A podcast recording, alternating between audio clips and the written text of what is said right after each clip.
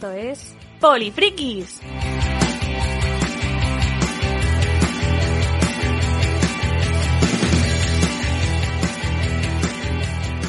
Hola, hola, muy buenas, bienvenidas, bienvenidos una semana más a Polifrikis, vuestro programa de referencia de todo lo que viene a ser el ocio alternativo, la subcultura, los juegos de rol, eh, la fantasía, la ciencia ficción, los juegos de mesa, todas estas cosas que nos gustan a las polifrikis y, y los polifrikis y que nos gusta repasar cada semana con el equipo habitual del programa.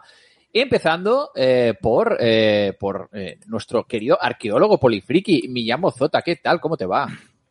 Pues muy bien, aquí estoy disfrutando del frío, que hoy hace fresquito por aquí, por el duro norte. Esto sí, es novedad, ¿eh? Y ahí en el, eh, más allá del muro ya empieza ya la cosa a hacer un fresquete, ¿no? El Winter is coming, a ver si va a ser verdad, ¿no? No sé yo, no A sé ver, yo. a ver.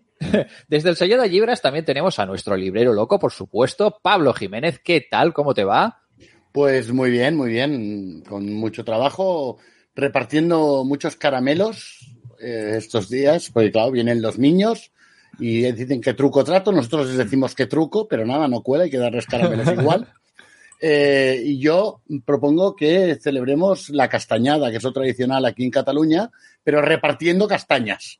Sobre todo con algunos adolescentes que también vienen a pedir caramelos. Pero bueno, no soy hater yo ni nada, ¿qué va? bueno, ahora, eh, hemos hecho una, una semana de Castañaloween, un poquito, como viene siendo en los últimos años, estamos haciendo ya Castañaloween instaurado totalmente ahí, con castañas, calabazas, eh, disfraces de todo, vaya. Y también tenemos eh, hoy, eh, desde la Batcueva, uno, un, un ser espectral que, que ya está ahí conectado. Marc Travé, ¿qué tal? Hoy, hoy te veo un aspecto bastante peculiar. Hoy, como tocaba hacerle celebrar, yo estoy a medio término entre lo que dice Pablo. O sea, yo no tengo ningún problema en celebrar Halloween disfrazando y haciendo el canelo. Eso sí, son irrenunciables los panallets. A mí las castañas, Sí. mira. Pero los, y los, panallets y los, y los, y los boniatos, innegociables. ¿no? Y los boniatos. Los Eh, boniatos. los boniatos, A mí me gustan mucho. Oh, los, años que hemos hecho la castañada juntos los compro Sí. porque así estás tú. Y Ya. tú estás tranquilo y no tocas mis panallets. Con lo cual, es, una, es un win-win situation. Pues sí. Bueno, que sepáis que eh, durante esta grabación nuestro querido Mark está disfrazado de maléfica, eh, tiene un aspecto maravilloso eh, y, y estamos muy Faérico. agradecidos, el resto, sí, faérico, el resto de, de- de personas integrantes del equipo que, que no hemos cumplido. Nos íbamos a disfrazar todos durante la grabación, pero al final, pues nada, pues Mark, Mark sí, sí, sí que ha cumplido ahí como un, como un campeón. Claro que sí, Mark, estupendo.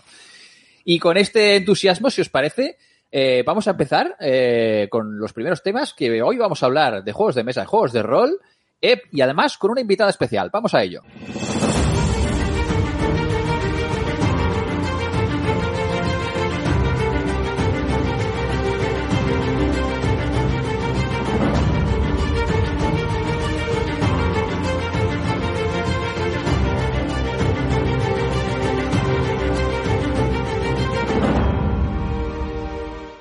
Pero entonces, ¿esta es la sintonía de entrevistas o cómo va? Sí, sí, yo creo que sí. Esta es, es nueva, es nueva, es la primera vez que la escucho yo. Os voy a matar a todos. Os voy a matar a todos. Esto es Halloween, Halloween. Bueno, eh, Pablo, eh, has estado este fin de semana, si no me equivoco, eh, de parranda. Has estado por Sí, ahí uy, trabajando. Me, lo he pa- me de lo he pasado de un, de un mal, de un bueno, horrible, una experiencia horrible. Nos has estado Pues- poniendo los dientes largos de una Sí. actividad que has estado haciendo este fin de semana. He estado en las primeras jornadas diseña, jornadas de creación y diseño de, de juegos de rol, eh, con unos ponentes increíbles y con una organización absolutamente espectacular y maravillosa.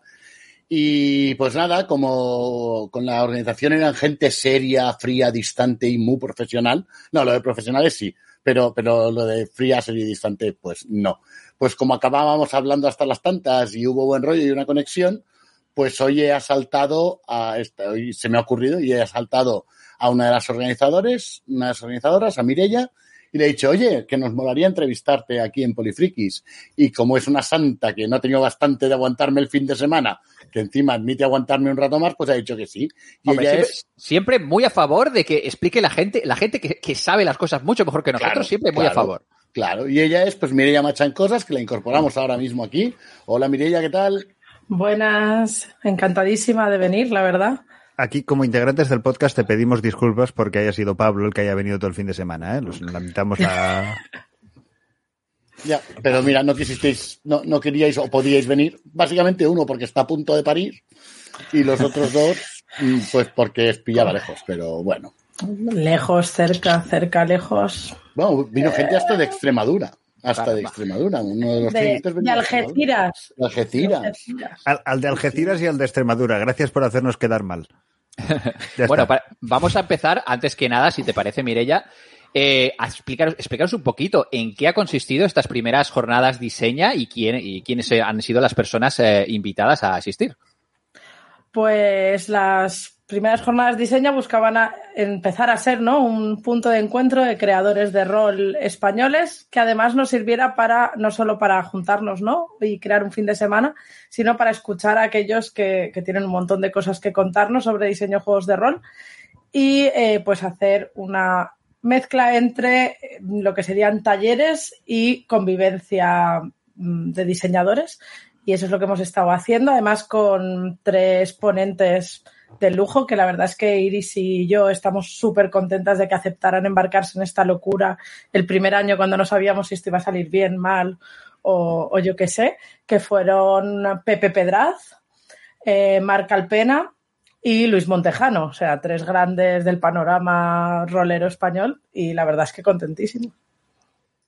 Pues magnífico. Pablo, a ver, cuéntanos tú, tú cómo ha ido la cosa. Tú que has estado ahí en primera persona, nos lo ha pintado muy bien Mirella, pero ¿qué, qué- qué- cómo fue esto realmente? Pues mira, realmente la verdad es que desde el primer minuto eh, quedó muy claro que, que más que unas jornadas eh, tipo universitario en las cuales tienes unos ponentes que ellos hablan y el resto se calla y escucha, eh, desde el primer minuto ya con la llegada eh, empezamos a intercambiar eh, consejos, trucos, eh, ideas, comentarios y en todo momento estaban todos los participantes plenamente integrados con una relación excelente, magnífica eh, bueno, tenía la suerte de conocer a algunos de los que de iba, de los que iban y de, y de haber descubierto a gente tan maravillosa, no solo como Mirella e Iris, que a Iris ya la conocíamos, es Iris Sancho, la creadora de la cocina, que también entrevistamos aquí. Ujú. O sea, ya solo nos faltabas tú, Mirella. Teníamos que entrevistarte, pero nos faltabas tú. Eh, sino que además, pues bueno, tuvimos la suerte de compartir pues con, con Tiberio de HT Publishers, con, con Felipe de Sugar Editorial, eh, estaba por allí Tachu, un viejo amigo de los tiempos de, de Esencia de hace 25 años o 30 años, de cuando Millán era jovencito y nos afeitaba. Eh, ¿Ves, ves por qué te llamamos viejo? Ya, ya, no, sí, lo sé, sí, lo tengo asumido, Marc, lo tengo asumido, que lo soy, o sea, soy el abuelete y feliz. Pero, eh, que lleguéis a mi edad Sí, y con tantas ganas de hacer cosas. Y la verdad es que fue súper interesante porque en todo momento, tanto en las ponencias como, como bueno, como simplemente el irnos al bar a tomar el café después de comer, y era un, un, un crisol de ideas absolutamente brillante. Se establecieron sinergias tremendamente interesantes, descubrimos maneras de ver el, el diseño de juegos de rol, pues maneras muy distintas y muy interesantes todas ellas. O sea que yo la verdad, bueno, ya le dije a Mireia, vesme apuntando para la próxima. O sea, es que yo esto no me lo pierdo, se tienen que hacer ca- al menos cada año. Muy al bien. menos cada año. Mirella, cuéntanos un poco cómo, como organizadora de- del evento, eh, explícanos un poco cómo ves tú el panorama nacional eh, de, de creación de juegos de rol. Ah, ¿Tenemos buenas autoras y autores? Yo pienso que tenemos autoras y autores excelentes, no solo buenos. Eh, creo que durante mucho tiempo se ha calado ¿no? esa idea de que lo internacional es mejor que, que lo que viene de fuera, pero es que hoy en día lo que se está diseñando en España están saliendo los productos espectaculares a un nivel que podría estar si se tradujera y consiguiésemos llegar al mercado anglosajón. Yo creo que hay un montón de estos autores que aportarían muchísimo al panorama internacional. Lo que pasa es que al ser en castellano, pues estas cosas pasan, pero ya se verá. Y, y yo creo que nos merecíamos un punto de encuentro, ¿no? Y que la comunidad de creación se uniese más y, y empezase todavía a rodar más rápido, porque creo que van a ir saliendo cosas de estas de no perderse. La comunidad rolera en general es bastante abierta y colaborativa, yo creo. ¿eh? Hay mucha gente con ganas de hacer cosas, ¿no? Bueno, sí, pero a veces faltan, creo que puntos de encuentro, ¿no? Eh, sobre todo desde el, la punt- el punto de vista del diseño. Es verdad, hay un montón de jornadas de juego, de ir a jugar, pero hay muy pocas de ir a hacer cosas, ¿no? Eh, en rol, en rol en vivo, etcétera, ¿no? Y yo creo que es bueno que se muevan porque además así tendemos hacia una profesionalización del sector en España que creo que nos va a venir muy bien, aunque habrá otros que me salten al cuello por esta frase, pero yo creo que de verdad mejor, o sea, nos ayudaría a todos, tanto a quien es amateur como a quien quiere profesionalizarse. Creo que cuanta más riqueza tengamos en el panorama, eh, pues mejor. Sí que es verdad que, de hecho, pues muchas de las personas que se animan a, a diseñar un, un, juego de rol empiezan siendo, pues eso, aficionadas, ¿no? Porque al final, pues, pues, ¿quién no? ¿Qué, qué grupo de, de, juegos de rol no ha llegado un momento que se ha planteado, ah, pues vamos a hacer ahora nuestro juego de rol? Y la cosa, pues, mucha gente se, se de anima. Hecho, y... De hecho, a ver, Andrés, es una de las red flags, ¿eh? Es una de las banderas rojas cuando alguien te llega y te dice, te quiero enseñar el juego que estoy creando y tú piensas, ay madre, ay madre, con lo bien que estábamos. en, cual, en, cualquier caso, eh, existe también últimamente, se están publicando ya también bastantes libros de teoría rolera, ¿no? Y está habiendo bastante trabajo tanto de blogs como de libros de, de teoría, ¿no? ¿Cómo, ¿Cómo, ves este panorama más analítico, más de, de teórico de los juegos de rol, Mirella? Hombre, pues yo lo veo muy bien y lo apoyo mucho contando que tengo uno de esos blogs de teoría de los más activos a, nivel español y que además estoy publicando artículos académicos en algunas revistas sobre gamificación eh, relativos al rol. Así que yo estoy muy a favor de que comience a estudiarse también el rol desde una perspectiva académica y sobre todo que empiecen a salir libros que vayan más allá de un manual o una aventura sino que te, te, vayan contando ¿no? los entresijos. Creo que el libro de Tiberio de personas y dados, el de Sirio de técnicas, trucos y consejos, el de Impro for Gamers, que además lo estuvimos probando también en las jornadas un poco, eh, te da recursos también, ¿no? Para los juegos, para ir mejorando, para conocer otras perspectivas, ¿no? y unir y yo creo que, que, vamos ser el camino a seguir. Me consta además que van a salir más libros de teoría en tiempos próximos y creo que va va a ser súper guay. Muy bien. Y durante estas jornadas, ¿habéis tenido ocasión de, de jugar, aparte de, de, de teorizar? Eh, ¿Ha habido tiempo de partida o qué? No. Ha habido no. tiempo de crear cosas. Sí. Han salido bastantes prototipos de juegos nuevos, pero de jugar no hicimos algunos talleres el primer día para romper así el hielo, cosas de técnicas de improvisación, una dinámica que creó Iris también.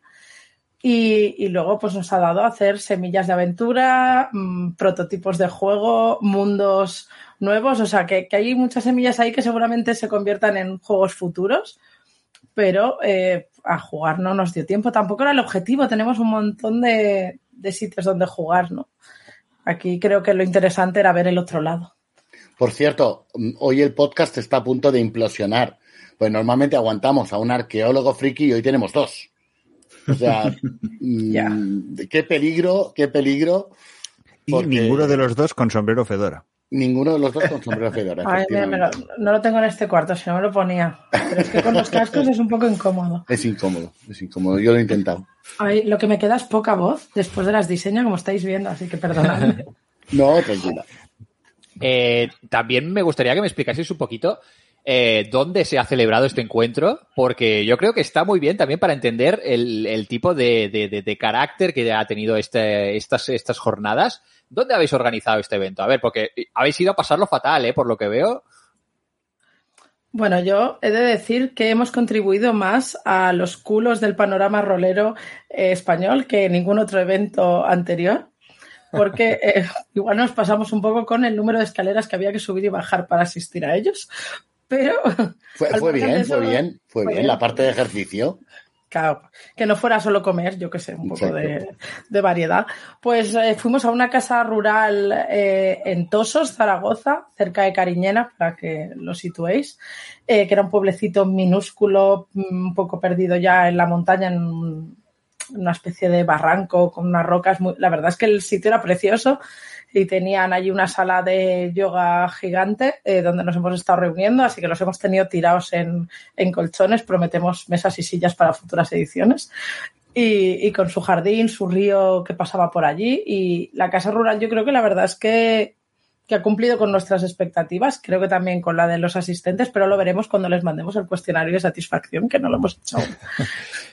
Muy bien, una de las cosas principales de toda partida de rol, ya lo sabemos, es el pica pica, el comer. básicamente, los ganchitos, las cosas que hay sobre la mesa. Eso es el 90% de una partida de rol, como todo el mundo sabe. Eh, las jornadas de diseño también han tenido comida de calidad.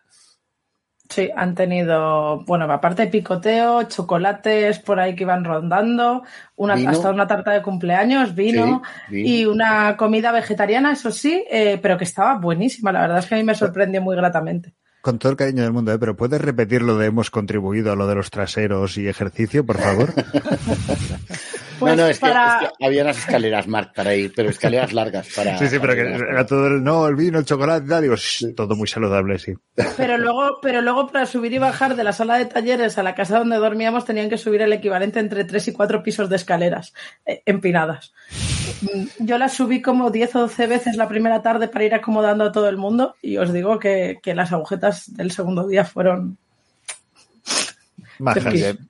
sí, sí. Eh, extendámonos un poquito más a de, de las invitadas de lujo que habéis tenido para esta primera edición de las jornadas Diseña. Eh, todos ellos amigas del programa, de manera que estamos encantados y seguro que lo pasasteis muy bien. Eh, empezamos por Pepe Pedraz. Eh, cuéntanos un poco qué, qué, qué os explicó Pepe. ¿Qué, qué- os trajo algún juego nuevo de los suyos? Siempre, sus, sus charlas siempre son interesantes. Bueno, nos, nos dejó caer algún juego que va a sacar en un futuro dentro de la charla, pero él se centró en lo que él llama la tétrada del diseño, que lo que ha hecho es extraer de la teoría de diseño de videojuegos, ¿no? Un poco los elementos de juego y los tiene como súper estructurados y, tiene un proceso como muy claro, ¿no? De ele- del tipo de elementos que tienes que ir metiendo, cómo tienes que ir tomando las decisiones para que te quede una experiencia de juego completa. Es uno de los talleres que él además da clases, ¿no? De diseño de juego en varias universidades y, y- y tal cual vino y nos dio una de sus clases, estuvo tres horas yo- o así por la mañana horas, del, sábado. Sí, sí. Se comió el tiempo de hacer la parte práctica del taller, mientras nos contaba cosas, así que lo- le tocó hacerla el domingo por la mañana, así que trabajó doble. Y, y vamos, bueno, que diga Pablo, pero a mí, No, no, desde luego, me, me pareció maravilloso. Pepe- Además, es un Pepe comunicador de primera. Es- fue absolutamente increíble. Además, los que, lo- los que hemos tenido la suerte de ir a varios talleres suyos, sabemos que, que Pepe es absolutamente magnético cuando habla. O sea, sabe además medir muy bien las pausas, medir el momento en el que preguntarle algo a alguien, en el que hacer intervenir, cuándo enfatizar más la parte teórica y cuándo relajar la explicación porque ve que la gente pues necesita algo más activo. O sea, un maestro. Otra de las profesionales que invitadas para estas. Diga- Dime, dime. No, no, no, decir que no, Pepe lo que tienes, además, ser, ser, no solamente ser un buen teórico, sino también es muy buen docente. Es muy buen docente, sí. Es que, es que es eso, lo tiene todo, para completo. Pero no solo a Pepe te trajisteis también, os trajisteis a Marc Alpena también, a quien ya entrevistamos el año pasado en el, en el programa, otra, otra clásica de la, de la comunidad de los juegos de rol. que que os explicó Mar? Pues, a ver, a Mar nos la queríamos traer, pero al final la tuvimos que poner en un televisor cual Rajoy de la vida a la pobre, porque, eh, bueno, está enferma con COVID. Eh, confiábamos en que después de 10 días desde el contagio sería capaz de venir, pero se le está alargando a la pobre. Así que, pues nada, hicimos lo que pudimos. Eh, hubo ciertos problemas técnicos porque no habíamos preparado que el evento fuera presencial y online, con lo cual pues tuvimos que improvisar con lo que pudimos. Mil gracias por el altavoz, por cierto. Y, nada, nos dio la charla ahí en el proyector, en la pantalla, y hizo lo que pudo. Le tocó recortar un poco el taller para que no se hiciera tan pesado al no estar allí.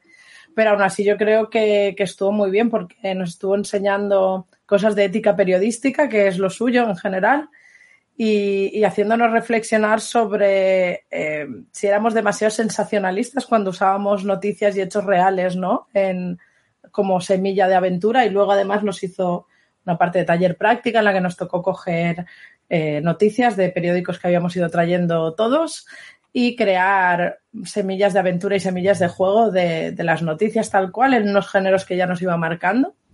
Y también fue, yo creo que muy ilustrativo, aparte de dejarnos un poco hechos polvo con los fragmentos de documentales y películas que decidió ponernos sin previo aviso y que nos dejaron un poco ahí de... Pero Pues bueno. Muy bien. Jo, qué, qué interesante. Bueno, el año que viene eh, habrá que repetir en presencial con, con Mar.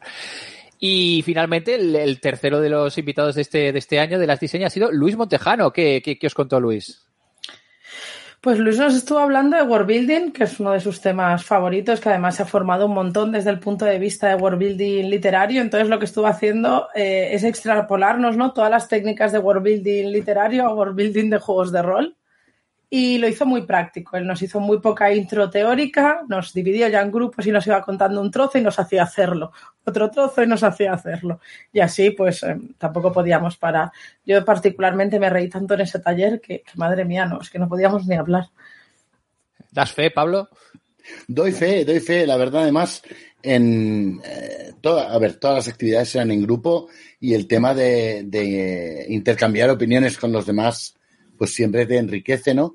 Pero es que el, grupito que se juntó en la parte de wall building en el que estaba Mirella, eh, empezaron con un juego que iba a ser cyberpunk, gritty, duro y serio, y iba a ser noir, y de noir tenía, vamos, luego acabó la cosa desfasando. También hay que decir que ya eran como las 12 de 12 y media de la noche, y, claro, evidentemente a esas horas es fácil que, que la cosa se vaya de las manos pero salieron propuestas súper interesantes de creación de mundos, de, ideas, igual que en el taller de mar, pues eso, el hecho de coger una noticia y con esa misma noticia crear una semilla de aventura y crear una semilla de juego, eh, ostras, te hace ver enfoques muy distintos de las cosas.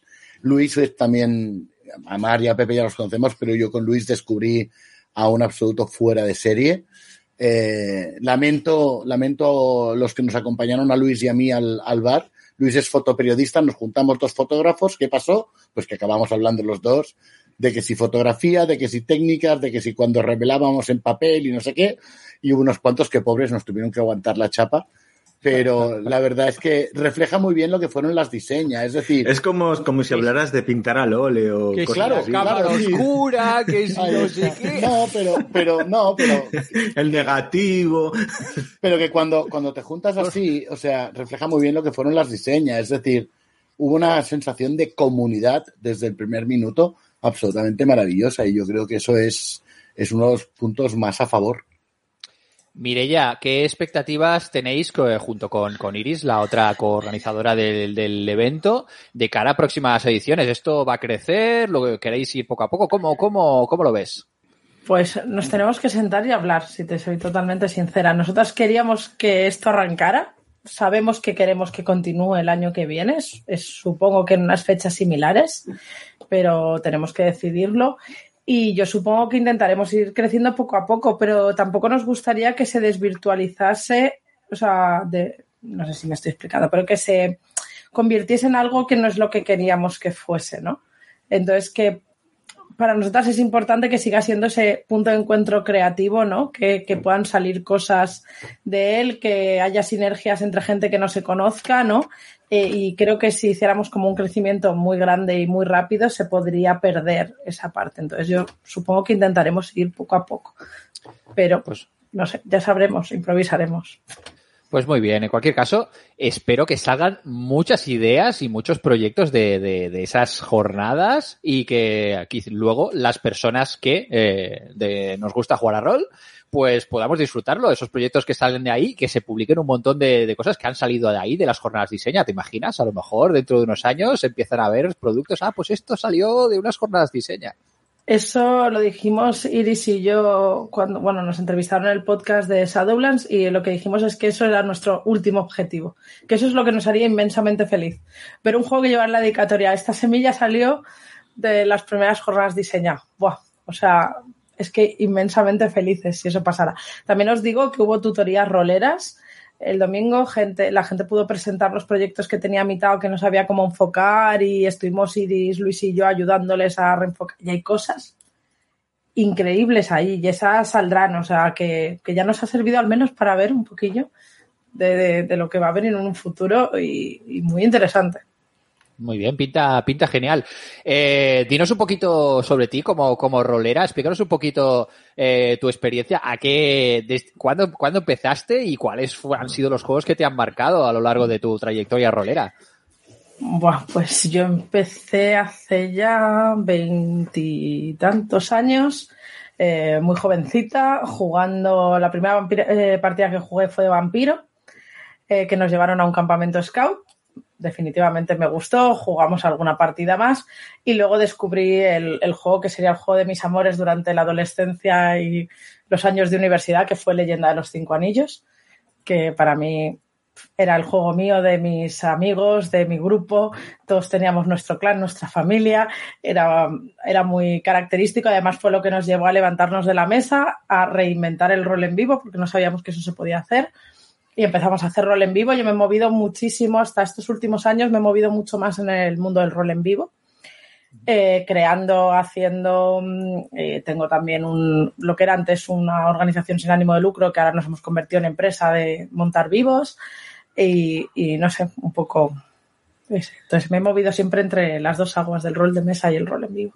Pues muy bien, Mireia, es súper interesante todo lo que nos, nos, nos, has comentado hoy sobre las jornadas diseña. Eh, muchas gracias por, por haber venido a, a, contarnos en primera persona, porque a ti, mira, te tenemos mucha más fe que lo que nos haya podido contar Pablo. Esto desde luego. Es que no, no, no, se, no se, fían de mí. No se, fían, fían, de, mí. Oye, yo, a, antes de que se vaya Mireia, me gustaría que dijera eh, cuál es su blog, para que la gente evidentemente pudiera consultar todos esos artículos tan interesantes. Tengo que decirte, Mireia, que he hecho de Lurker, he estado ahí mirándome todo lo que tenías y, y trasteando y problemas que tienes muchas cosas, entonces no me he dado tiempo de mirármelo todo. O sea que, que no, no. El, el, blog lo empecé en 2015, entonces por eso que... tiene un poco de recorrido. Eh, eso, es verdad que, que, fue algo muy esporádico hasta hace unos años que ya me puse a intentar ir a entrada semanal más o menos. Eh, el blog es eh, la mirada, o sea, la mirada punto produccionesgorgona.com eh, que es, el blog es La Mirada de Gorgona. Eh, Producciones Gorgona es lo que os decía que era mi empresa de montar vivos y es nuestro sello creativo, sobre todo de rol en vivo, pero también hemos estado haciendo rol de mesa últimamente. Y allí podéis encontrar un montón de teoría de rol en vivo, de rol, eh, artículos más prácticos, artículos más eh, teóricos, y...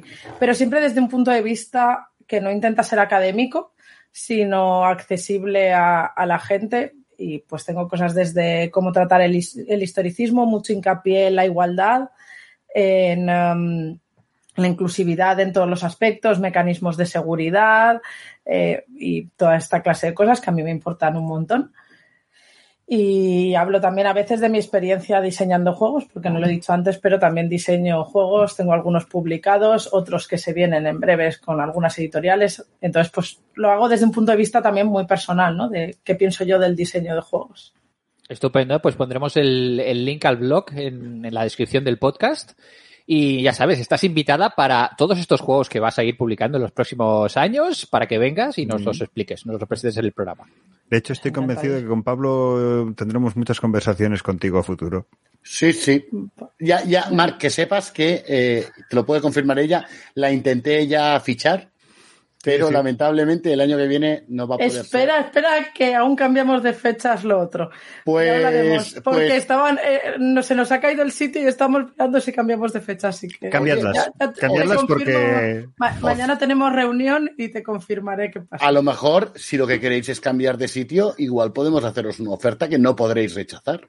Chan, chan, chan, chan. Pues y hasta aquí, querida audiencia, sí, piensa, hasta aquí, querida audiencia, que... los spoilers. Ahí está, ahí está. Que Mark y yo, eh, una de nuestras pelis favoritas es El Padrino. O sea que sí, tú misma. bueno, muchísimas gracias, Mirella. Y, y, nada, estás invitadísima aquí para cuando quieras. Un saludo. Hasta luego. Y vamos a seguir todavía, no dejamos los juegos de rol, si os parece, porque Pablo, eh, ha salido una campaña de micromecenazgo. Eh, correcto. Ahora mismo, correcto, esta semana, correcto. y nos la querías explicar un poquillo, ¿no? Pues mira, eh, HT Publishers, como ya es habitual, eh, saca la campaña de mecenazgo de, del próximo juego que va a salir. Eh, y en este caso se trata de un juego que, oh, Millán, lamento la decepción, no es para Savage Worlds. Por eso lo presentas bueno, tú y no Millán. A ver, no es, no es, todo puede ser para Savage. Sí, ¿vale? bueno, sí, tú eres capaz de adaptarlo. Hombre, pero sí. yo creo que aquí, aquí no entra demasiado. Pero bueno, estamos Pablo, hablando... Pablo, tú no te has leído bien la Biblia. Allí pone, en el principio de los tiempos estaba Savage Worlds. Luego vino ya el verbo, el nombre. Y... Pues estamos hablando de Sherezade, el juego de rol. Eh, es un juego de rol de un autor italiano, Umberto Pignatelli. Eh, que el... es autor de suplementos de Savage De Savage Worlds, ya lo sé, ya, ya lo sé. es que tenía que sacarlo el tío.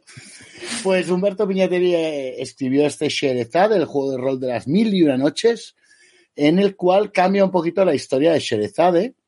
Eh, y es que resulta que eh, Sherezade ha pasado las mil noches narrándole cuentos al sultán y en la última se ha quedado dormida y nadie puede despertarla. ¿Qué vamos a ser nosotros y nosotras, los jugadores y jugadoras? Pues vamos a ser una de las personas que le ha explicado su historia a Sherezade, que nos juntamos para intentar averiguar eh, qué le ha pasado a Sherezade y cómo podemos despertarla para que narre esa última historia al califa de la luna eterna. Y así intentar salvar el, reino. Eh, un juego muy interesante, tremendamente sugerente, eh, con unas ilustraciones que me han fascinado. Eh, no ha salido aún, yo he tenido acceso a, la copia eh, previa en PDF eh, y, la verdad es que me ha gustado muchísimo. El libro va a salir en formato A4, saliendo un poquito de lo habitual en, HT. Va a ser en un formato A4 con tapa dura, ilustraciones a todo color, 160 páginas y será cinco tintas para permitir una mayor variedad de trama, un, rango dinámico más amplio. Es un reglamento particular, el nombre es Sistema Único, eh, y realmente es que consigue que cada personaje sea único y diferente.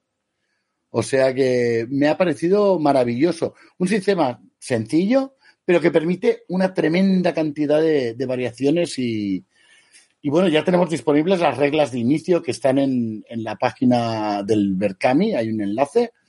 Entonces, ¿qué vendrá? Pues bueno, en el libro vendrá el libro con su guía de jugador, el guía de la cuenta cuentos, ¿eh? que me parece un nombre perfecto para, para el máster en, en Sherezade, eh, un par de, o sea, una aventura y una, y una campaña, eh, y, y, oye, hay opciones de que haya dados, de que haya fichas de personajes, de, en fin, un montón de cosas. El pack completo son 60 euros, incluidos portes a cualquier punto de la península. Y luego tienes opción también de, digital. Y por supuesto, como pasa siempre con todos los mecenazgos de HT Publishers, lo puedes comprar en tu librería de confianza. Porque las librerías también participamos, las que lo deseamos, participamos en los, en los suplementos de, eh, perdón, en los lanzamientos de HT Publishers y entonces pues lo, lo puedes comprar ahí en, en, tu librería o al menos en el sello de Gibras sí lo puedes comprar. Nos lo pides y cuando salga, al mismo tiempo que les va llegando a los mecenas, pues también nos irá llegando a las tiendas. O sea que si, si quieres, pues puedes hacerlo a través de una librería o puedes entrar en la página de Berkami y, comprarlo directamente en el Berkami y así apoyas el proyecto. El Berkami en estos momentos, permíteme que no me quiero equivocar, está en 2.165 euros de 5.000, teniendo en cuenta que ha salido hoy, se ha abierto hoy el Berkami y ya lleva 49 aportaciones. O sea, estoy convencido de que eh, conseguirán la financiación que están buscando y que tendremos eh, juegos eh, arábicos de las mil y una noches para muchísimo tiempo. O sea, felicidades HT por este juego, porque me ha parecido absolutamente maravilloso, me ha encantado. Pues y bromas aparte de lo de Savage con Humberto Pignatelli, a ver, es un autor que yo le daría mi cartera. O sea, cualquier sí, cosa sí. que he leído de él es una pasada. Él sabe combinar de una manera increíble lo que serían las, las mecánicas y la propuesta de juego con la ambientación que quiere proponer. Y, y todos sus juegos son increíblemente temáticos, ¿no? Yo recuerdo, por ejemplo, la, adaptación que tiene del Catacumbas, que es como el decano de los juegos de rol italianos, o el Imago Mortis, el Gótica y un montón de adaptaciones para Savage o de juegos originales para Savage World que, vamos, esos. Take my money. Muy bien, estupendo, pues, pues seguro que sí, que este juego de rol de los mil y mil una noches, Sherezade, nos dará para eso, para mil y una noches roleras ahí por un tubo. Oye, ya que tenemos, ya que tenemos a Mirella, a ver, Mirella, ¿qué te parece a ti una ambientación de las mil y una noches? Una cosa, un tema tan sugerente como, como es eso, el legendario eh, árabe. Ay, a mí me encanta. Yo soy muy de las mil y una noches narrativamente. Este verano, de hecho, juego un rol en vivo basado en los relatos de, la, de las mil y una noches que me flipó. Y, y, vamos, además yo he usado cosas parecidas en algunas de las aventuras que tengo publicadas, ¿no? Con, cositas ahí dejas caer. La verdad es que me parece un mecenazgo súper interesante. Yo aún no he entrado, he de confesarlo. Tengo que ver cómo va la economía cuando acabemos unas cuentas. Pero, pero vamos, me muero de ganas de que alguien me lo mastere, la verdad. Yo ya he estado lanzando el gancho esta mañana a gente que había entrado de guiño, guiño. Ahí, como quien no quiere la cosa, ¿no? pues muy bien, dicho esto, eh, vamos a cambiar de tema y nos vamos a los libros.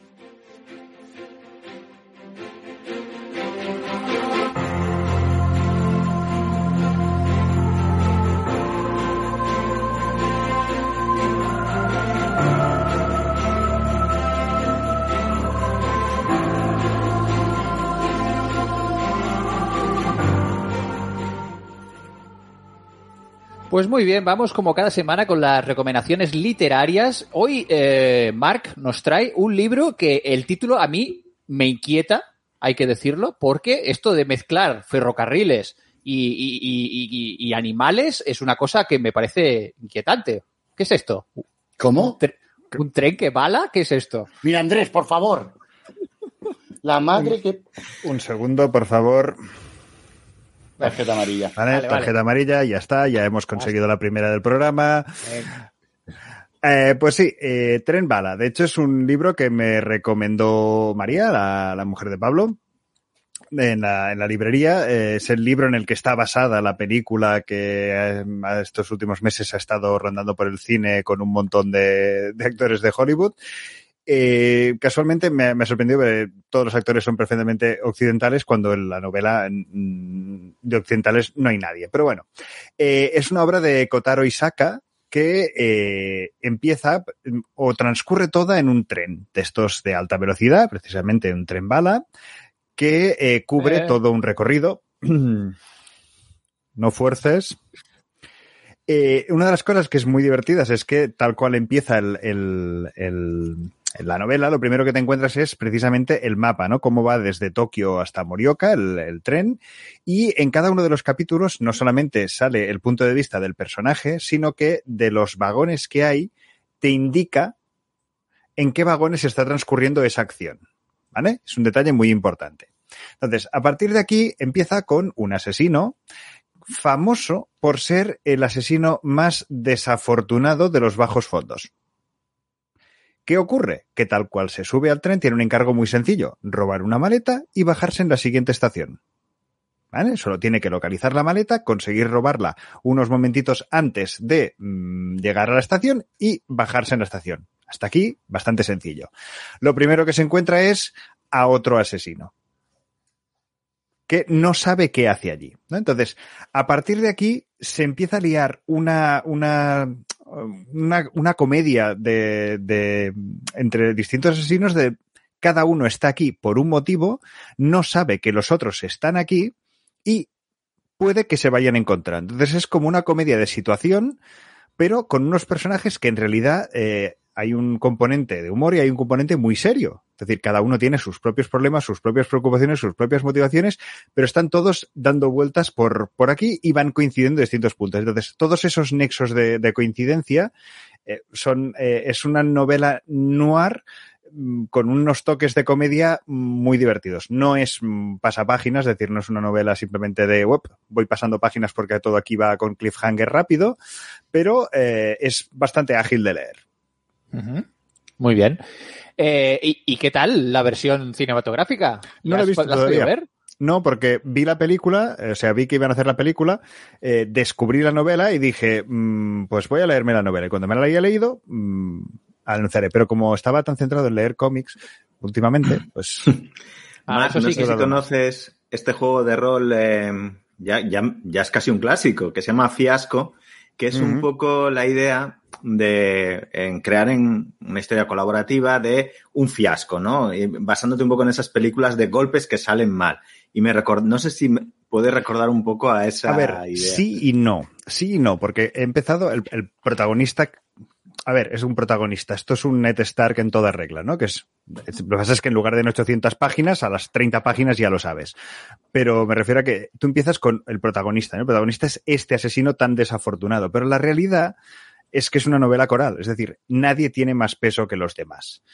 Sí que hay personajes quizás más carismáticos que otros. Está este, está Nanao, que es este asesino tan, tan eh, desafortunado, pero luego rápidamente te roban el corazón mandarina y limón que son otros dos asesinos muy mortíferos y no os explicaré por qué se llaman mandarina y limón, ¿vale? Porque esto hay que descubrirlo. Mark, luego nos quejamos de que Andrés hace chistes, pero es que eso estás poniendo, vamos, Lo sé, pero es que se llaman así, mandarina y limón. Votando.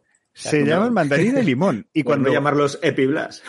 Podría ser, pero cuando el capítulo es de mandarina, es de mandarina, cuando es de limón, es de limón, y cuando salen los dos va cambiando. Puede ser fruta, puede ser macedonia, puede ser... Eh, tiene sus connotaciones el por qué usamos cada vez cada palabra. Pero en cualquier caso, eh, es, es eso, es una comedia que tú vas viendo, ya no tienes, eh, ha habido un momento que Elena, eh, mi mujer me, me ha preguntado hoy, ¿de qué vas a hablar? Digo, pues voy a hablar de Trembala. Ah, ¿y de qué va? Y digo, pues a ver, no sé muy bien cómo contártelo, porque en realidad no va de nada. O sea, desde que tú empiezas hasta que tú acabes, tú empiezas en un punto y lo dejas en otro. Y no sabes hacia dónde vas. O sea, el tren, tú lo único que sabes es que el tren acaba en Morioka. Por lo demás, déjate llevar. Muy bien, pues hay que dejarse llevar por este tren bala. Eh, Mireya, por cierto, ¿tú cómo lo ves esto? ¿Como una ambientación ahí eh, rolera para, para hacer unas partidas ahí interpretando asesinas y asesinos? Eh, ¿Da para, da, tiene material aquí esto? Hombre, da para juego, microjuego de estos, un storytelling rapidísimamente. Tup, tup, tup. Se va pasando el foco, además, entre los asesinos, ¿no? Que es coral y también va mucho con el formato de storytelling, o sea que perfecto. Lo veo, lo veo. Sí, sí, por supuesto. Pues mira, espera, Andrés. Normalmente le vendo libros a Mark. Hoy voy a aprovechar que está Mirella. Porque me acaban de llegar dos libros que los comentaré la semana que viene. Así ganamos un oyente. Eh, Cliffhanger.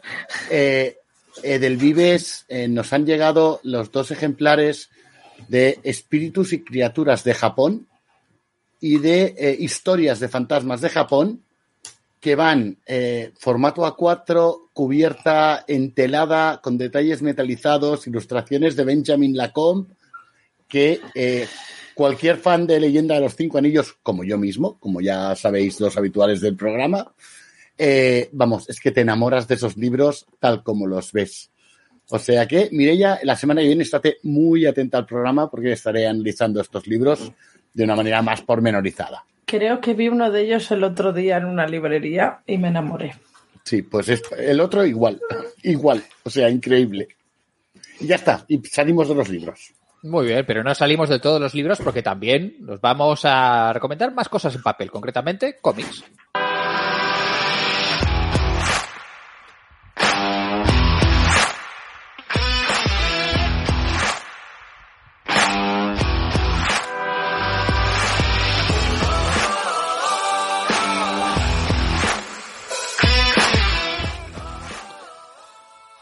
Pues esta semana os voy a recomendar una, novedad, rabiosa actualidad, que es este Espada, un cómic, una novela gráfica, como, como queráis llamarlo, eh, dibujado y guionizado por Anabel Colazo, autora nacional, eh, de esta historia de, fantasía que me ha parecido bastante, bastante interesante y con, también con un trabajo de, de world building bastante, bastante interesante.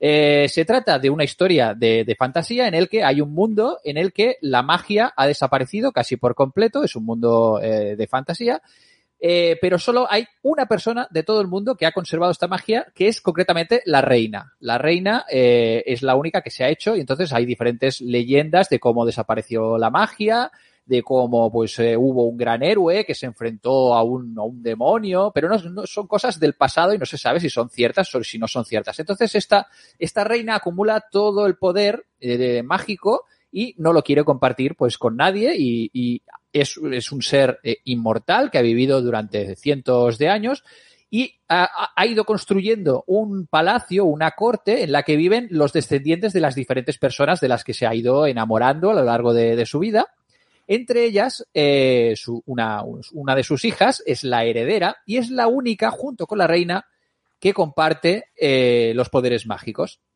¿Vale? Entonces, es como es la herencia que, le ha dado la reina a esta, a esta heredera. Entonces, eh, el, cómic está protagonizado por esta princesa que encuentra una espada mágica en unas ruinas eh, ancestrales alrededor del, del, palacio donde viven y a partir de ahí pues empiezan a pasar cosas. Y sobre todo hay muchos debates muy interesantes en, en qué hay que hacer con la, con la magia, porque la princesa, por ejemplo, es de la opinión que hay que compartir la, la, magia con todo el mundo para que todo el mundo pueda tenerla y pueda eh, hacer cosas y que sea bueno para la humanidad. En cambio, la reina eh, considera que como que la, la, magia está corrupta, pues no hay que compartirla porque las personas no están preparadas, la humanidad no está preparada para tener la, la magia. Entonces ahí pues está el debate entre la, la, princesa que quiere hacer sus movidas y quiere darle la magia a todo el mundo y la reina que, bueno, que, que no, no quiere básicamente. Y le empiezan a pasar una serie de aventuras eh, que vamos a ir descubriendo en este, en este libro. Eh, es un libro con un estilo que va, eh, bueno, es muy característico el estilo de, de, Anabel Colazo, ya, ya si habéis visto algunos de sus libros anteriores, es, es muy característico, eh, os recordará mucho a un estilo manga, pero muy tirando a la línea clara europea, ¿vale? Entonces juega, juega mucho con unos, eh, unos trazos muy, muy, muy limpios, ¿vale? Y unas composiciones de página a página completa muy grandes. Este libro es muy, muy de ambientes, ¿vale? Muy, como que las viñetas son muy amplias, entonces los dibujos como que tienen mucho espacio para, para respirar y es todo como creación de atmósferas con plantas, eh, con, con, cielos preciosos estrellados, eh, con toda una serie de, de, mundo fantástico que, que, ha, creado la, la, autora y que la verdad que está, que genera un ambiente muy chulo y tiene un ritmo que me mola mucho porque no es el típico ritmo de, de, historia de fantasía típica y tópica, rollo Señor de los Anillos, sino que es, se toman las cosas con calma, es como que hablan, reflexionan, van allá descubriendo, pues debaten entre, entre ellas, aparece el demonio por allá, aparece un posible héroe o no eh, que van conociendo y, y ven los, las motivaciones. Está muy bien, y me ha parecido un libro muy interesante. Es una historia cerrada que empieza, empieza y acaba en este único volumen. Y la verdad que me ha encantado y, me, ha, me, ha, me, ha, abierto a un mundo creado a partir de, de estos personajes y que me, me, ha parecido precisamente eso, un ejercicio de, de, world building muy interesante y los conceptos de magia están muy bien, eh, muy bien puestos ahí, eh, que da muchas ganas de conocer este mundo y, y las, las, protagonistas. Eh, Ana, lo publica la cúpula y pues nada, es un, tiene un, una, una, portada con unos rosas ahí, aparte estupendos, unos colores muy pastel todo, todo el libro y, y yo creo que os gustará muchísimo. Eh, ¿Qué más? ¿Queréis hacer algún comentario más al respecto de, este, de esta espada? Pablo, ¿se puede conseguir fácilmente ya? ¿Está esto ya a la venta o todavía está al llegar a las librerías? Pues a mí no me ha llegado todavía, pero creo que ya está a la venta. Eh, te lo confirmo ahora mismo. Dame dos segundos. Yo eh, diría que ya en la web de la cúpula ya se puede pedir, de manera que seguramente llegará a las librerías, eh, a vuestra librería de proximidad. Ya lo podéis ir pidiendo, como siempre, ya os sabéis. Os animamos a, que pidáis todo a vuestra librería de, proximidad. Y, nada más, eh, tenemos otro cómic más para recomendar. Mark, en tu ingente labor de recomendación de, libros, que, de cómics, ¿qué, ¿qué nos recomiendas esta semana? Pues mira, hoy os recomiendo uno de esos cómics que me han sorprendido dos veces. Uno cuando me lo leí y dos cuando me documenté para, para empezar a prepararlo y reseñarlo por aquí. Eh, hoy os he traído Lamia, de Raiko Pulido. Es un cómic, eh, francamente, muy, muy interesante. Es una historia también autoconclusiva, eh, en blanco y negro, con un estilo de dibujo eh, muy curioso. Es eh, línea muy, muy recta con, con, personajes muy, muy angulosos también en sus, en sus rasgos, aunque sean muy fácilmente de, de reconocer. Eh, que casi parecen mmm, aquello de los voy desdibujando, incluso algunas de las formas, eh, hay personajes que quedan más, mejor definidos que otros, también en función de la importancia que tienen en la trama, ¿no? Entonces, la, la historia eh, está ubicada en Barcelona en 1943, donde eh, empezamos siguiendo la, la, odisea de doña Eulalia, que es una joven embarazada que busca a su marido, que la, que la ha abandonado tal cual saber que estaba embarazada, y eh, contrata a un, a un investigador privado, un tal Mauricio, Mauricio, que se hace llamar Her Doctor, porque eh, no solamente es un gran investigador, sino que además es un investigador que mmm, usa la hipnosis, ¿vale? Uh -huh. Entonces, hay tres grandes uh, arcos y tres grandes ángulos que son importantes en esta historia. eh, la investigación de, Mauricio, la vida de Doña Eulalia, que eh, trabaja en un programa de Radio Barcelona, eh, recordamos 1943, que es uno de esos consultorios en los que eh, un montón de mujeres eh, casadas eh, pues explican que tienen problemas de infidelidad con el marido, que igual el marido se le va la mano, eh, cosas de estas y eh, el coordinador de la, del programa es el obispo y el tipo de recomendaciones que escriben entre varias eh, guionistas son del, bueno, pero tú tienes que estar solícita, tú tienes que ser amable, tú tienes que, bueno, recordemos la, la España de los años 40, ¿no? Entonces, eh, esto es otro de los arcos y un tercer arco es una serie de asesinatos. Uh -huh. ¿Vale? Que ya salen desde el principio. Uh, el cómic um, se llama Lamia por, por algún motivo, ¿vale? Eh, tiene ya un, una imagen, da, ese punto de, en la portada de un punto de sangre, es decir, hay, hay un componente de, de, asesinato por aquí un poco truculento.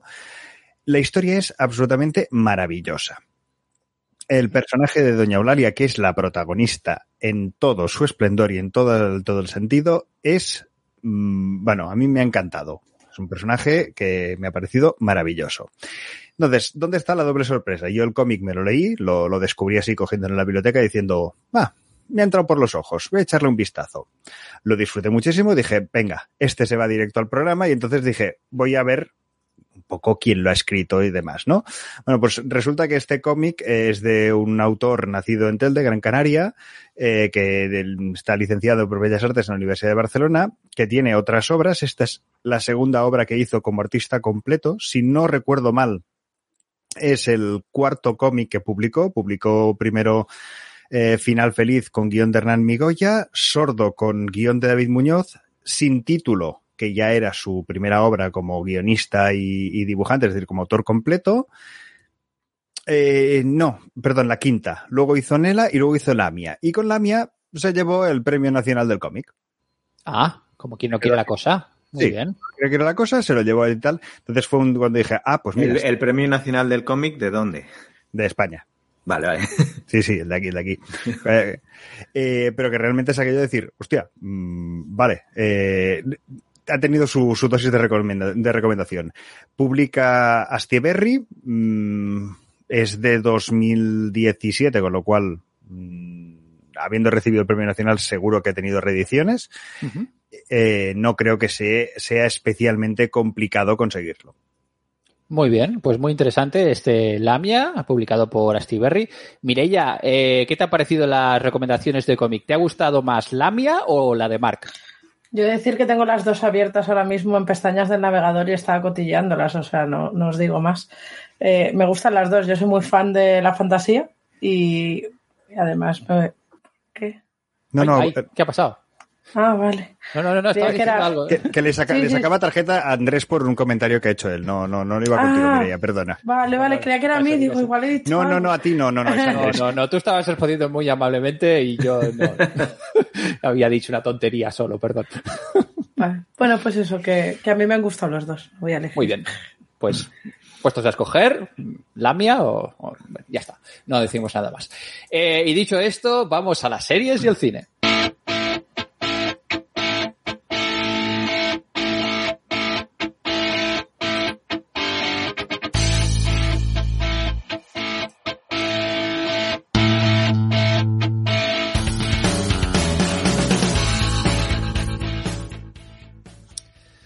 Bueno, bueno, bueno.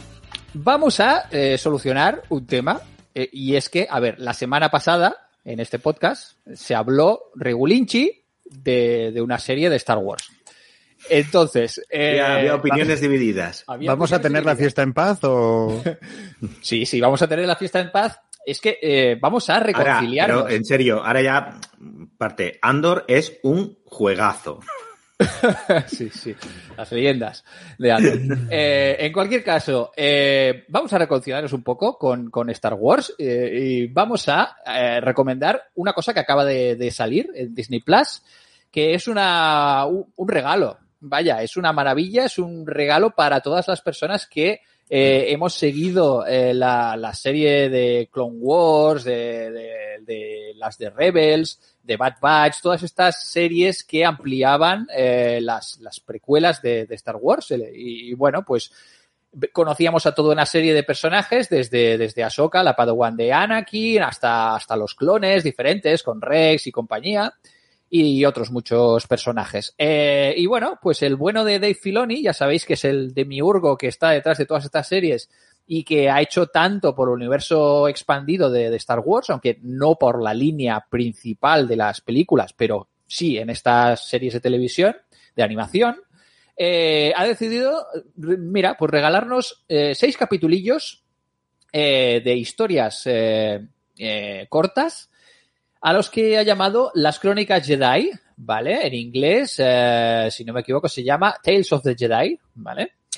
Y son seis capítulos de diez minutos con dos líneas, dos líneas, básicamente dos personajes. Entonces son, eh, estos seis capítulos hablan, por un lado, de Ahsoka, Ahsoka Tano, la, de la que decíamos, la, la Padawan de Anakin, y después el Conde Dooku, ¿vale? Uno de los personajes, ya sabéis, interpretado en las películas eh, por, por, ¿cómo se llama? Eh, por Christopher Lee, el mítico, mítico Fu Manchu, y, y, y, otras muchas cosas a lo largo de su vida, eh, y Conde Drácula, entre otras muchas cosas, eh, y que vemos un poquito en, en, esta, en, estas, en estos seis capitulillos, pues las motivaciones de, de Dooku, por una parte, y después la evolución de Ahsoka también, pues desde, desde cómo, cómo se manifiestan sus poderes Jedi hasta, bueno, pues cómo la, entrena a Anakin a, eh, pues, final, finalmente, eh, qué hace con su vida una vez que ya se disuelve, ya reniega de los Jedi eh, y, y, qué, qué hace con su vida, ya los Jedi están perseguidos. Pues es todo ese trayecto y después el trayecto de Dooku de cómo, pues desde ser un, un Jedi, eh, pues cómo va corrompiéndose o va eligiendo un camino distinto que hay, que hay que ver, porque hay que decir que en estos capítulos una de las cosas interesantes es que vemos las motivaciones de Dooku y tampoco va muy desencaminado, ¿eh? No dices cosas que estén. Luego, quizás, eh, pues se va un poquito eh, al lado oscuro, un poquito de nada, pero luego, al final, las motivaciones, pues son respetables. Al final se entiende un poquito que se pasara, pues, al, al, lado de los separatistas, teniendo en cuenta, pues, cómo estaba en aquel momento eh, la, la República Galáctica y cómo, pues bueno, pues una serie de, de pueblos estaban como eh, muy, eh, pues, eh, oprimidos por las propias políticas de la, de la, de la República. Esto es el caldo de cultivo donde evidentemente pues el, el Palpatine ahí mete, mete cizaña y ahí pues saca partido de, de, la cosa. Pero es muy interesante, es muy interesante y de hecho se recuperan algunos personajes como por ejemplo eh, Qui-Gon Jinn, que de hecho es el Padawan de, de Dooku. Eh, y vemos la etapa de Padawan de Qui-Gon Jinn y cómo las dos maneras de entender las, esta, estas diferencias que tienen con el Consejo Jedi se ven en estos capítulos. Ves por un lado, pues la manera de actuar de Dooku. Dice, eh, yo es que no veo claro esto de, de los consejos de los Jedi. Me parece que están un poco perdidos, cosa que hay que darle la razón porque vaya, vaya, Consejo Jedi, vaya tela marinera. Esto, esto, esto es, es, de, es de, de, tarjeta amarilla, no, de tarjeta rojísima, la manera de actuar del Consejo. Eh, pero bueno, se ven las dos maneras de actuar. Por un lado está Kiwon Ji con su sabiduría y su, mira, pues eh, buscar un camino para resolver las cosas, aunque sea al margen del consejo. En cambio, pues Dooku pues se va un poquito pues a aplicar un poquito métodos un poco más eh, violentos y agresivos que evidentemente le acabarán llevando al lado oscuro, como, como todos sabemos. Eh, si os habéis visto Clone Wars, si os ha gustado esta serie de animación, es el mismo estilo. Eh, los capítulos, el ritmo es un ritmo muy pausado, muy reflexivo, eh, con pocos diálogos, con eso, son 15 minutos que pasan muy rápido, pero que son historias muy bien pensadas. Filoni están en la mayoría, eh, me parece que son seis capítulos, cinco están escritos por Filoni. Y, la verdad que está muy bien. Me gusta mucho el ritmo narrativo y además lo que más me mola de estas de estos Tales of the Jedi es que encarrila lo que va a ser eh, clarísimamente la serie de Ahsoka, porque ya lo deja esto todo encarrilado con los temas que van a salir en la serie de Ahsoka, que ya pasa a ser la cosa de Star Wars que más ganas tengo que ver ahora mismo. Vaya. Eh. A, ver, Andrés, eh, has dicho seis episodios de diez minutos en los que apenas hay diálogo. ¿No le ha copiado un poco a Tarstakovsky con sus Clone Wars originales? A ver, también es un poquito, es un poquito eso. A ver, las, las Clone Wars, de hecho, salen, es, es una derivación de la idea original de Tartakovsky al final. Aunque hay que reconocer que Filoni lo desarrolló con maestría y yo ya lo he dicho muchas veces. Creo que las Clone Wars y Rebels y el resto de películas relacionadas, incluso hasta el Mandaloriano está relacionado con estas series, mejoran infinitamente la cosmogonía de Star Wars de, de, de, de George Lucas, que era muy limitada para mi gusto, pero el señor Filoni se dedica a meter personajes ahí y a, rellenar huecos que hace que incluso las películas sean mejores y me caiga bien Anakin Skywalker, cosa que es impensable, porque si ves las películas solo, Anakin es insufrible. Es no, es, impensable, es una realidad. Es decir, mm, sí, dotaron de muchísima profundidad eh, a este personaje precisamente esta serie.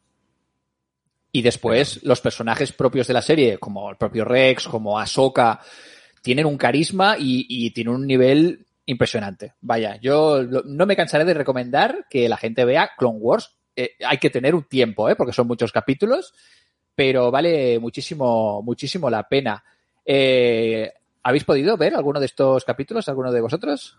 Sí, Marky dice que sí, que ha estado viéndole ahí un poquito. Pues sí, y he visto algunos y coincido con la, con la valoración, es decir, están en la misma línea de calidad de animación, en la misma calidad de guion. Sí que es verdad que son más pausados, quizás recuerdan algunos de los capítulos eh, de mitad de la serie, al, al, principio eran mucha acción, incluso un tanto infantiles. Sí. Los, los últimos, la última temporada o las, las últimas dos temporadas eran mucho más frenéticas, también porque los, los sucesos del final de la guerra de las Clone Wars requerían, o sea, pasaban muchas cosas y requería que que, el ritmo fuera mucho más frenético por dar la sensación de ahora se está cayendo todo el castillo de naipes que se ha ido construyendo. En este sentido, no, aquí mm, va a otro ritmo, es un, ya no estoy contándote este arco argumental, estoy dándote pequeños bombones y me voy a buscar los personajes que son realmente interesantes. Yo, sinceramente, eh, por matizar ligeramente lo que has dicho, la serie empieza eh, teniendo como protagonistas a Obi-Wan y a Anakin. Pero cuando acabas la serie te das cuenta que la auténtica protagonista de toda la serie es Ahsoka. Ahsoka, clarísimamente. Porque se, los, se los acaba comiendo con patatas y al final realmente Obi-Wan ya sabes más o menos lo que le va a pasar, a Anakin ya sabes más o menos lo que le va a pasar, a ti lo que te importa es qué le va a pasar a Ahsoka. De hecho, si sois fans de Ahsoka y como yo estáis esperando eh, que salga la serie de Disney Plus dentro de poco, con Rosario Dawson y compañía, que ya la hemos visto, la versión ahí en, en The Mandalorian, la versión en acción real, el capítulo 5 de las Crónicas Jedi, si os gusta Soka, mira, de lagrimita es poco. Es en plan, madre mía, madre mía, madre mía, de los feelings, eh, qué, mala leche que tiene Filoni y que de verdad, de verdad, tremendo, tremendo. Eh, y dicho esto, vamos, hoy estamos de Disney Plus a, a tope porque Millán nos va a recomendar otra serie también muy exitosa de Disney Plus. Pues sí, sí. Ya anunció ya que va a haber tercera temporada, ¿no? Tercera temporada, sí, y todavía estoy tirando de esos deberes que pude hacer en el verano y hablando de series que, pude ver este verano cuando estaba de vacaciones. Porque últimamente Aunque no tengo mucho tiempo. Ha habido una cierta discusión sobre si podíamos hablar de esta serie o no. Ya, pero eh, sinceramente, eh, que Andrés diga, uy, no, no hables mucho, a ver si me vas a hacer spoilers, que lo diga él. No, no, no. no, no. se refería a eso. Me refería al comentario de no hablamos de otros podcasts.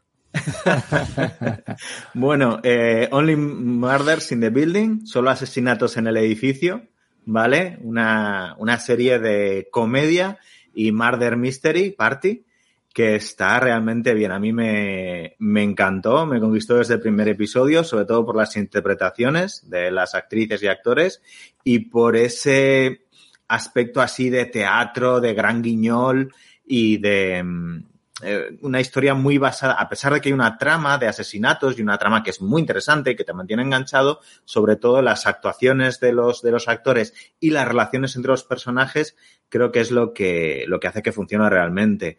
Hay tres personajes principales que son eh, un actor retirado, así venido a menos, que era un, un actor de acción de, de los años 80 o, o, 90, que está interpretado por Steve Martin, que es uno de los principales productores de la serie también y el, el creador de la idea. que el, bueno, el personaje se llama Charles eh, Hayden Savage, Savage, por cierto. eh, bueno. La, cabra tira al campo. ¿eh? Sí, sí.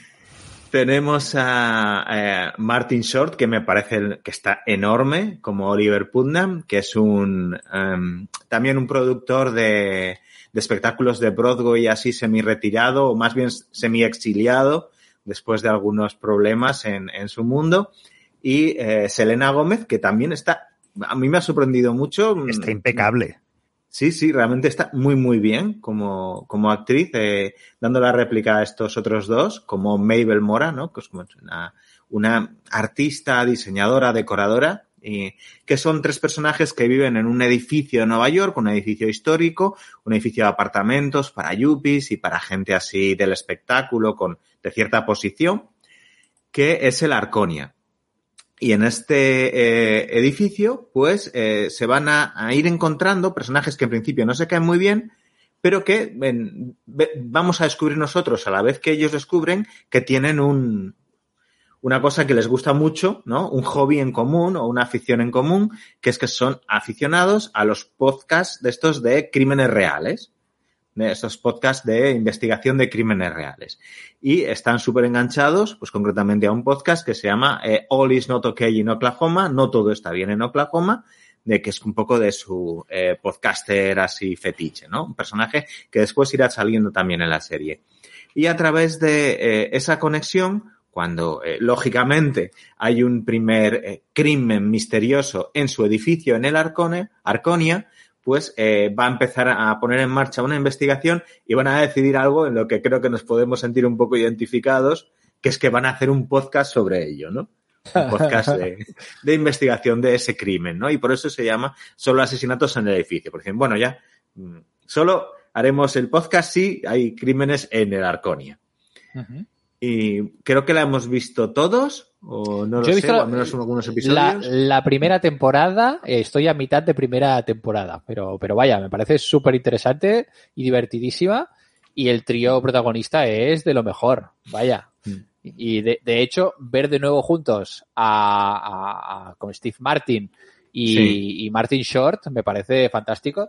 No está Chevy Chase, pero yo creo que Selena Gómez está ahí muy, muy a tope, está ahí a tope, está muy bien que bueno, han hecho varias colaboraciones juntos, pero desde, quizás te refieres a los tres amigos. Claro, los tres amigos, mítica película. La mítica película, pues eso, donde salían los, los tres. Eh, también una, un reparto de secundarios y de personajes invitados recurrentes que está plagado de estrellas de, de la Saturday Night Live, de la comedia en general y, y del mundo de, la, de los monólogos, del stand-up comedy. Eh, con muchas caras y muchos nombres reconocibles. Eh, está francamente bien. Y un ambiente, pues eso, muy logrado de Master, Murder Mystery, un poco con ese aire eh, a esa película tan, tan estupenda que nos ha encantado a todos también, que es la de Puñales por, por la espalda, la de Knives Out, pero quizás con un, un punto mayor de comedia y más amable, ¿no? Para, sí, por poner unas coordenadas. Pues sí, está muy bien. No se pueden tampoco eso, eh, explicar muchas cosas más porque ya serían spoilers directamente y no. O sea que no te puedo decir que me parece alucinante que eh, todos los crímenes fueran cometidos por. No hace falta, no hace falta que el mayordomo, ¿no? Sí, es que el mayordomo, el maldito mayordomo, está en todos lados. Este mayordomo, a ver si lo, lo pillan ya y lo empapelan, ¿eh? es que está siempre ahí. En fin. ¿Qué es esto? Me habían desactivado el micrófono. Pues ya sabéis, tenéis las dos temporadas que hay ahora mismo de solo asesinatos en el edificio en Disney Plus. Ahí los podéis ver. Y... Que no patrocina este programa, nos molaría, pero no lo patrocina. No, no, a ver, no, no, pero depende del día, ¿eh? Porque hay días que tenemos, mira, de, Disney Plus más cosas, pero también hacemos mucho HBO y mucho Netflix y mucho de todo, ¿eh? Sí, sí, pero que, no lo, que, no lo, pagan, o sea, es Netflix, mm, Disney Plus. exacto, exacto. Y con esto nos vamos a ir ya despidiendo, no sin antes, como siempre, de hacernos la pregunta polifriki de la semana.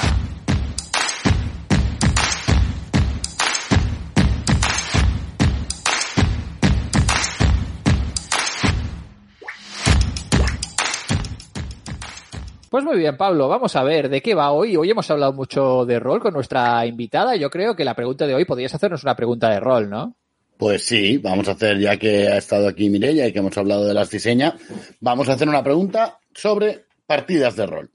¿Creéis que hay que poner música en las partidas de rol? ¿Es buena la música en las partidas de rol? ¿Ayuda a mejorar la experiencia? ¿Qué opináis? Venga, no sé, Andrés. Andrés no quiere responder a la pregunta. Eh, pues Respondería, pero no sé si me vais a oír vosotros, porque yo no os oigo a vosotros Te estamos escuchando, Andrés. Te, estamos oyendo, te estamos oyendo. Sí, sí. Bueno, pues voy a responder y os voy a leer los labios mientras tanto. ¿Vale?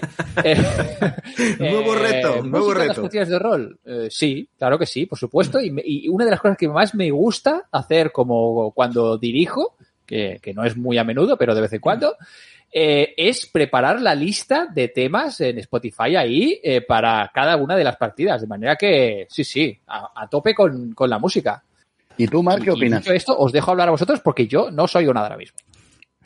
Eh, yo estoy con Andrés, es decir, a mí mm, hay partidas y partidas, ¿no? Pero a mí en general, eh, sobre todo partidas, mm, juegos de terror, demás, tal, eh, la música para mí es un elemento de, de, ambientación, es una herramienta básica en la narración porque ayuda a envolver, eh, acompaña toda, todos los puntos y eh, soy como Andrés, es decir, hay que elegir temas, hay que prepararlos, eh, dejo la lista, incluso hay momentos en los que hay efectos sonoros que una ligera edición se han preparado para que suene pues el reloj de la campanada o un reloj de esos de péndulo demás. Pues sí, yo cuando, cuando puedo arbitrarlo, cuando puedo arbitrar, yo que sé, por ejemplo, cuando puedo arbitrar terror, yo soy famoso por tener unos candelabros que arbitro con las partidas jugando a las con la vela puesta allí. Pues si hago esto, evidentemente la música para mí es vital. Millán. Bueno, yo, si está suficientemente bajita, sí, eh, así que casi no se oiga. A ver, Millán, que, he jugado contigo muchos años, para Millán, suficientemente bajita es si la oye un perro sentado al lado del altavoz, está alta. Sí, tiene que ir a, para mí tiene que ir directamente a la parte reptilesca de nuestro cerebro. Ahí directamente tocar la parte más instintiva y que no molestar a la parte intelectual.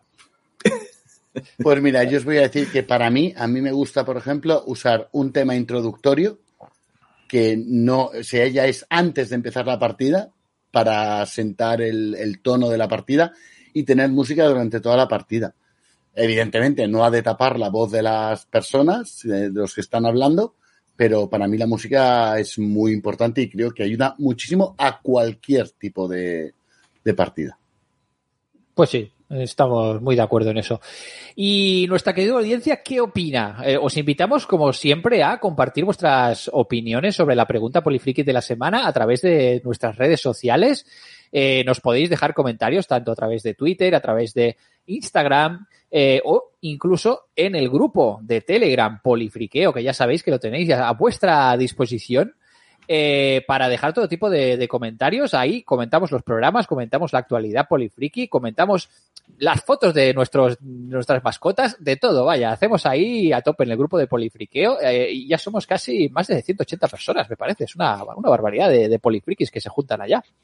Hmm. Y, con esto, pues sí, ahora sí que nos vamos a ir despidiendo, no sin antes recordaros que eh, Polifrikis es un podcast solidario. ¿Con quién? Pues con Ayudar Jugando. ¿Con quién va a ser? Si os lo repetimos cada semana, si ya a estas alturas no lo habéis pillado, es que Ayudar Jugando, la ayuda, esta maravillosa asociación de ayuda a la infancia a través del juego, que podéis ver la de cosas que hacen chachis y, que, que, podéis hacer apuntándoos como voluntarias o como, o como socias en ayudarjugando.org. Y entráis ahí y echáis un vistazo en la de cosas que, hace Ayudar Jugando.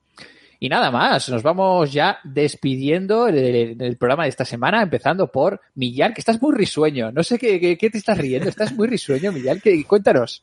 Bueno, se, ve la, va tu gata por ahí atrás. Sí, sí, mi gata que está posando totalmente eh, y sale en cámara y se, se lama la patita. Está. Yo creo que sabe que está saliendo en cámara, me hace mucha gracia.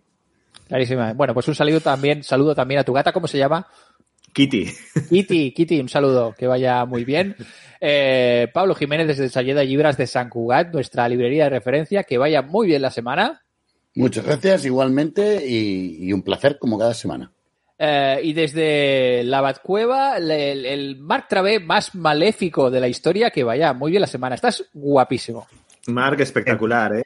Evidentemente, yo venía aquí preparado a lucirme vestido de maléfica. Dijisteis disfrazados. Pues yo, disfrazado de personaje de esos te vamos, que te vamos a ser sinceros, Mark. Hemos decidido no disfrazarnos porque no podíamos competir con tu elegancia. Lo sé. Y que nos habla Andrés Padomino se despide hasta la semana que viene sin disfrazar todos o no. Ya veremos en Polifrikis.